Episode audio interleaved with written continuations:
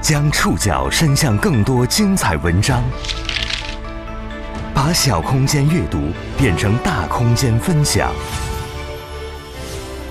宋宇选读，讲述现实世界里的真实故事，把小空间阅读变成大空间分享。欢迎各位收听今天的宋宇选读。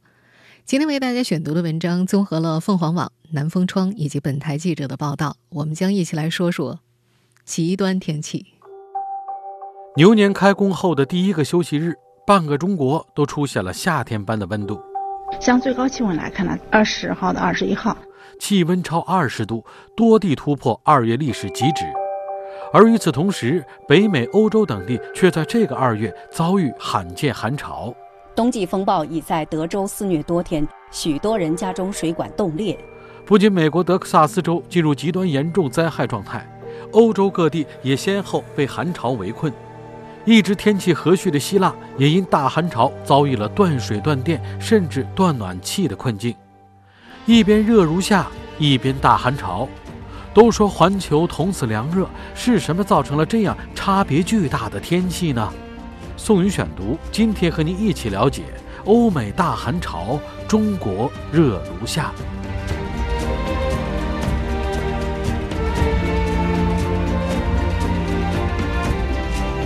春节假期结束之后，全国大部分地区都开启了升温模式。尤其在牛年开工之后的第一个休息日，阳光有点过分灿烂了，多地气温超过二十度，有些地方甚至有了夏天的错觉。二月二十一号，全国有近四分之一的气象站点打破，而且是大幅度打破了二月同期的气温历史记录。从黑河到腾冲，单以面积计算的话，半个中国都已经出现了如同夏天般的温度了。如果以覆盖的人口数来计算的话，这股史无前例的二月热潮更是覆盖了全国近百分之七十的人口。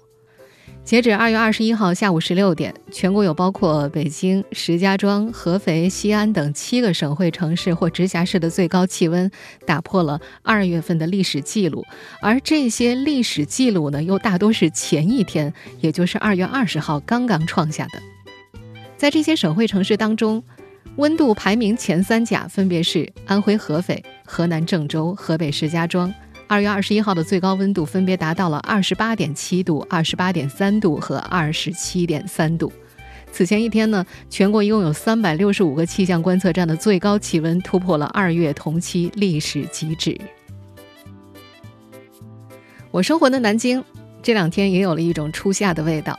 二月二十一号的最高气温达到了二十六点三度，虽然没有打破同期历史最高气温记录，但也是自二零零零年以来气象历史资料统计当中的第二位。江南一带二月份热似夏，虽然很少见，但算不上稀奇。可是以河南北部为中心的华北地区，二月下旬本来还是烧暖气的季节呢，却出现了直逼三十度的夏季温度。超过了广东、海南等地的同期气温，这实在是有些不可思议了。由于依然处于供暖季，一些无法关闭集中供暖的住户只能开窗散热，甚至把空调打开来降温。屋里是这样一番奇景，而屋外更是暖风熏得游人醉，只把河南当海南。那么华北一带为什么会这么热呢？河南省气象台首席预报员张宁介绍。近期河南气温持续升高的主要原因是由于东亚高纬冷空气势力较弱，我国中东部大部分地区受暖气团控制，天气晴好，并且地面盛行西风和南风。河北省气象台的首席预报员张江涛则介绍，河北此次升温则是在暖气团的影响之下，升温的地区特别是河北省的中南部，长时间没有冷空气或者冷空气的势力很弱造成的，而在山东。当地省气象台的首席预报员史倩表示，受暖脊与西南暖平流配合影响，地面偏南大风是造成升温的主要原因。河北的张江涛还提到，太行山盐山一带的升温啊，还受到了焚风效应的影响，暖气团集中到了山前一带，暖气团变得更暖。焚风，焚烧的焚，大风的风。为什么叫焚风效应呢？所谓焚风啊，它是一种由地形动力强迫引起的过山气流下沉造成的干热风。中纬度地区相对高度不低于八百到一千米的任何山地都可能出现。当空气块从地面上升的时候，理想状态之下虽然没有得到或者失去热量，但是上升之后呢，气块因为压力降低而膨胀了，消耗内能，导致温度下降。而当气块下沉的时候，外界气压逐渐增大，气块的体积被压缩了，内能增加了，温度就随之升高了。如果我们说了这么半天的专业术语，大家还是没有听懂的话，不妨再换一个更加通俗一点的说法。打个比方，我们去翻越一座高山，在不补充水分的情况之下，谁翻过去的时候，还不是两颊通红、全身脱水、热到受不了，只剩下伸着舌头喘气儿的份呢？当然，我们的体温再怎么飙升，也比不上这种地形影响所带来的温度增加。除了太行山沿山一带，在山东地区，泰山山脉北侧气温高于南侧，济南淄博风力也明显更大。这里也同样存在着部分焚风效应的影响，出现了假夏天的状态。那么，既然是假夏天嘛，温度它上升的快，降的自然也快。从二月二十一号晚上开始，冷空气的反击就已经准备好了。继内蒙古等地率先降温之后，华北等地的气温也大幅度下降。北京二十二号夜间到二十三号白天，部分地区有零星小雪。东北、华北、黄淮从北到南，我国各地都开始遭遇新一轮的冷空气，出现十度到二十度的剧烈降温。白天的最高气温呢，又很快回到个位数了。就说我生活的南京吧，二十二号早上还阳光明媚呢，那中午叫一个暖啊！我中午和同事走在大街上的时候，穿一件 T 恤都嫌热。但是到了午后，很快就刮起了偏北大风，气温跌起来那也是没底线，一个小时就下降了三度多。要知道这午后时段啊，二十二号夜间的降温更是嚣张，二十四小时的最大降温幅度会超过十度，并且从周三开始，晴好天气就告一段落，彻底泡在了雨水里。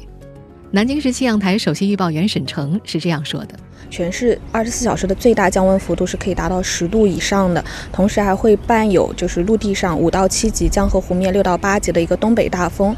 那么这样子呢，到了周二和周三，全市的最高气温呢将是只有十四到十六度，然后最低气温呢也会降到五度左右。从周三的晚上开始，一直到周日，全市都会是以阴雨天气为主。那么最主要的降水过程，现在看的话是出现在周三的夜里到周四。那么这个雨量呢，我们预计可以达到中等的一个量级。江苏省气象台也表示，南京的雨雨雨模式会一直持续到二月底，降雨的过程当中还有望迎来牛年的第一声惊雷。这波降雨当然也不会只局限在江淮一带，南方大部分地区。云南东南部、贵州都会和雨水相伴。总而言之，我们即将度过的新一周，气温波动会非常的剧烈。黄淮、长江等地有大范围的雨雪，长江以北呢又重新回到冬天了。羽绒服等厚衣服还是不能够收起来。牛年新春就在我们感慨着还没出正月就过夏天的同时，北美、欧洲等地却遭遇罕见寒潮。都说环球同此凉热，可这个二月的悬殊气温，分明让我们看到环球不同凉热。宋宇选读继续播出：欧美大寒潮，中国热如夏。这些天，我相信大家一定在国际新闻上看到过，美国正在经历百年一遇的暴雪严寒天气，德克萨斯州被迫切断负荷侧供应，供电瘫痪的消息。截至当地时间二十号上午，德州仍有约八点五万户居民断电，而另一些居民家中虽然正常供电，却面临天价电费。我们现在听到的是央视新闻二月二十一号的报道，新闻中说，在暴风雪极端天气的影响之下，能源使用量飙升，推高了批发电价，部分电力公司的电费市价比平日价格高出了三百倍左右，多个家庭被电力公司告知，电费账单已经快要爆表。德克萨斯州位于美国西南方，是美国的人口第二大州。德州面积大约七十万平方公里，和整个法国的大小相当。它的纬度呢，大约是在北纬二十六度到三十六度之间，相当于我国的湖南到河南的纬度。由于海洋影响，平常年份无论是夏季还是冬季，德州的气候呢都接近于广东，冬季温暖，夏季炎热。就说现在这个季节吧，平常这会儿，德州白天的气温呢，应该是在十五摄氏度到二十摄氏度左右，就跟广东人很少见过雪一样，德州人也没怎么见过下雪，更不要说看到厚厚的积雪了。可过去十多天的大寒潮之下，德州人也被大雪封门了。德州北部大城市达拉斯的最高气温是零下十度，德州的最低气温甚至下探到了零下十八度。而上一次德克萨斯州遭遇这样级别的寒潮，还要追溯到一八九五年二月十四号，那是整整一百二十六年以前。从二月十五号凌晨一点开始，德州电网就宣布进入史上最为严重的功能危机，情况急转直下，被迫切断了负荷侧供应。过去十年里呢，风电逐渐成为德克萨斯州的第二大发电源，但特大冰雪冻住了德州一半的风力涡轮机，使得风电占德州供电的比重从百分之四十二一下子骤降到百分之八。光伏发电的太阳能电池板也被积雪覆盖住，甚至根本不起作用。就算是能源之都休斯敦，这次也有近三分之二的电网趴窝了。当地时间二十号，拜登政府已经宣布德克萨斯州进入极端严重灾害状态。由于大规模的冬季风暴，德克萨斯州的居民已经断电一周了。此次德州遭遇的寒潮当中，有近六十人因为一氧化碳中毒、车祸、溺水、房屋火灾和体温过低而死亡。比尔·盖茨在最近两天接受采访的时候炮轰德克萨斯州州长，他说：“寒流导致的人员死亡本来应该是可以避免的。”虽然自二月二十号开始，灾难中心德克萨斯州的天气已经开始转暖，但暴风雪或者冰雨正在美国跨越数州，沿着两千三百公里的轨迹扑向美国东北的州份。过去十天之内，全美至少有十四个州五百一十万户家庭连续遭遇停电。汽车制造商、零售商和运输公司歇业，也在美国全国发生，半个美国都掉进了冰窟窿里。在这个二月，掉进冰窟窿的不只有美国。在中国牛年春节前的二月八号到九号，德国、法国、英国等西欧地区遭遇了一轮大寒潮，从中旬开始，寒潮又影响了东欧。二月十一号起。俄罗斯首都莫斯科持续降雪，同时最低温度达到零下二十五六度。从地理位置上看，莫斯科它位于北纬五十五度到五十六度，相较于我国哈尔滨来说，纬度更偏北一些。但是因为受到大西洋暖流影响，平常的冬季莫斯科其实没有中国人想象中的那么冷。冬季大部分时间。莫斯科的温度要比哈尔滨的温度大约高十二度左右，也比长春和沈阳都更加暖和。它只略比北京冷一点，大约低个三度左右。根据俄罗斯水文气象中心的数据，二月十三号，莫斯科降水量达二十四毫米，超过历史记录。莫斯科城区的积雪厚度超过六十厘米，打破了一九五六年以来积雪厚度的记录。这股寒潮在影响过俄罗斯之后，又继续南下，影响到了东欧、南欧，甚至地中海区域。地中海气候当中的爱琴海小气候，使得希腊呢一直是处于温暖如春的和煦天气当中。希腊也向来都是欧洲人冬季避寒、晒太阳的常见选择。可随着大寒潮南下，二月十五号，希腊北部地区科扎尼的气温低到零下十九点九度。那天一大早，不少雅典居民打开窗户，就看到了银装素裹的罕见景象。城内著名景点雅典卫城、帕特农神庙都被皑皑白雪覆盖着。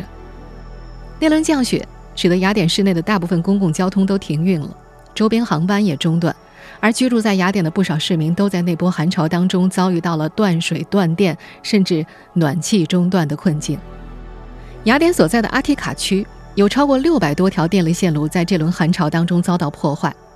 二月十五号、十六号，雅典市及北郊地区大约有七十万多个家庭和企业出现了断电的情况。希腊第二大岛埃维亚岛也有大约一点五万户家庭断电，很多家庭还同时断水，手机和网络信号也消失了。希腊军方、电力公司员工和数百名消防员被派遣到受灾最严重的地区，抢修工作一直在持续进行着。但截止到当地时间二月十八号上午，阿提卡区还有大约八千户家庭没有恢复电力供应，甚至到二月二十号的时候，首都雅典郊区依然有大约一千户家庭还没有恢复电力供应。大批雅典市民抱怨，在极端寒冷天气当中，让他们长时间停电、停水、停网，这也是几十年来都没有发生过的情况。根据当地媒体报道说，这次停电呢，主要是由于寒潮叠加水汽，强降雪折断树枝，压断高压线所造成的。这轮寒潮一直影响到以色列，冬季平均气温一般在九度到十五度之间的耶路撒冷也下了少见的雪。牛年春节，中国温暖如春，欧美瑟瑟发抖。我们也知道，用科学的角度来看，无论是极端暖潮还是极端寒潮，都属于小概率事件。但小概率事件也有发生的原因。为什么这个二月中国和欧美等地的温度差异会这么大？背后到底是什么在作怪？全球气温到底是在变暖还是在变冷？宋宇选读继续播出：欧美大寒潮，中国热如夏。每当冬季出现破纪录的寒潮的时候，总有人怀疑全球变暖是宣传的阴谋。但实际上，这个冬天欧美等地出现冬季破纪录的寒潮，就是全球变暖的作用。在说清楚这个概念之前，我们得认识一个新名词，这个名词叫做极地涡旋。极地涡旋是一种盘旋在地球南北极高空大气当中的大型冷气涡旋系统。我们大家都知道。因为距离太阳比较远，南极和北极呢，比常年炎热的赤道地带要冷很多很多很多。在南北极地区，气压差会导致地表的冷空气往上窜，而这些向上的冷空气在地球自转偏向力，也就是地球自转的惯性力量的作用之下，形成逆时针旋转的极地涡旋。极地涡旋位于地球上空十到五十公里的平流层。它的中心温度低于零下七十度，风速超过每小时三百二十公里，冬季增强，夏季减弱。因为它位于对流层的上方，所以对极地天气呢没有直接影响，但是它们之间依然是存在相互作用的。我们说的再简单通俗一点，一般来说，冬季的极地涡旋会把冷空气锁在北极，从而北半球的冬天就不会太冷了。我们可以把它看作一个封印。但有的时候，因为极地涡旋不稳定，会发生分裂和移位，就会导致北极的冷空气进入欧亚大陆和北美，从而造成极端的低温天气。而极地涡旋破裂的主要原因就是平流层的气温突然升高，北极融冰和气温升高会干扰北极上空的对流层，进而影响到极地涡旋。这种异常现象的出现，就会使。北极涡旋偏离原来的运动主轴，开始摇摆、破裂，并且向南延伸。冷空气在这样的状态之下，就会伺机逃脱南下，引发气温骤降等连锁反应，把北极的寒潮倾斜到北温带甚至亚热带。它影响的范围，要么是西伯利亚和东亚，要么就是欧洲和北美。比方说，去年十二月底和今年一月初侵袭我国北方的大寒潮，以及今年二月份侵袭北美、欧洲的寒潮，都是因为北极涡旋摇摆破裂、北极冷空气南下造成的。除了极地涡旋减弱的大环境，发生于赤道中东太平洋的拉尼娜事件，对这个寒冷的冬季也起到了推波助澜的作用。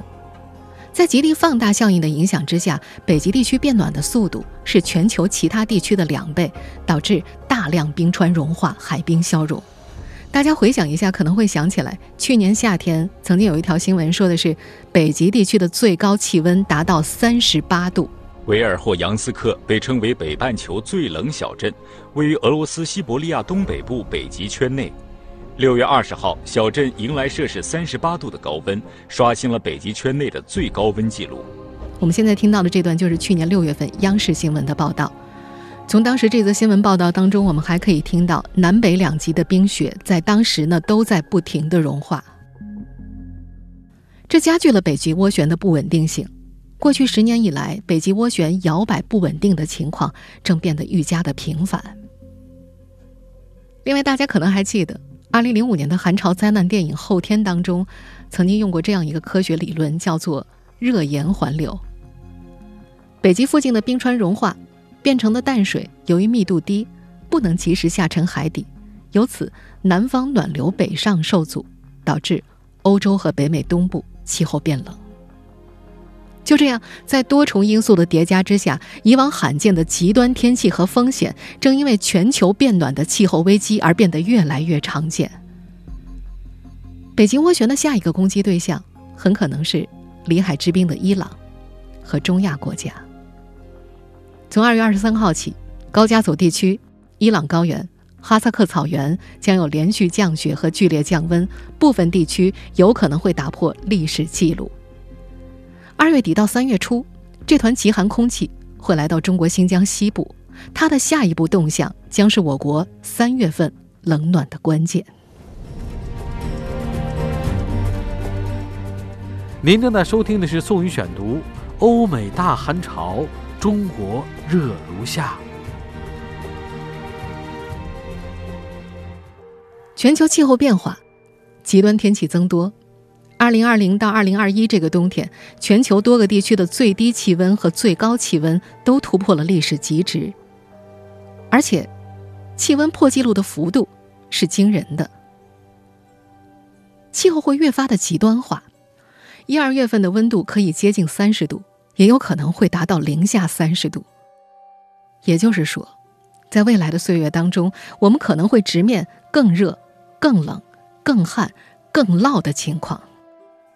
面对愈加严峻的气候风险，未雨绸缪迫在眉睫。我们要有应对极端情况的充分准备，才能更有效地缓解气候危机，才能增强应对气候风险的韧性和能力。面对那样的未来，我们人类准备好了吗？而正在收听节目的你，觉得作为普通一份子的我们，又能为延缓这样情况的到来做些什么呢？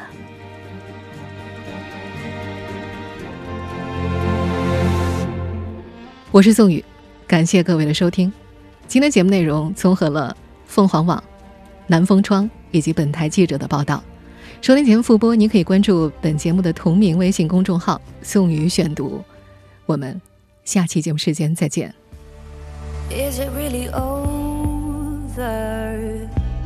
The echoes just seem to get longer.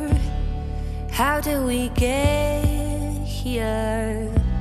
There was so much love in us, and all I have left is my faith that I can change.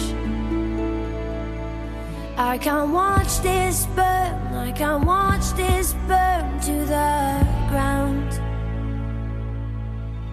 You'd have thought we'd learned, you'd have thought we'd learned by now. I can hear the whole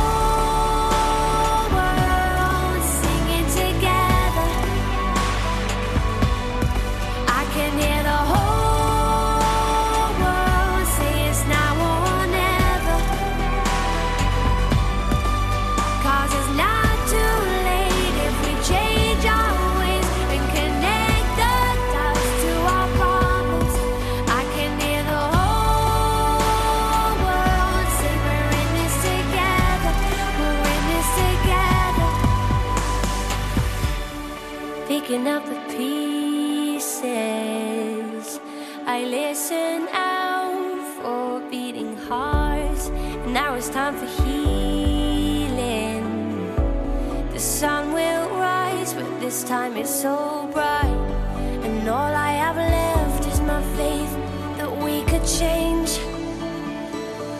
Cause I can't watch us lose, I can't watch us lose what we found. You'd have thought we'd learned, you'd have thought we'd learned by now. I can hear the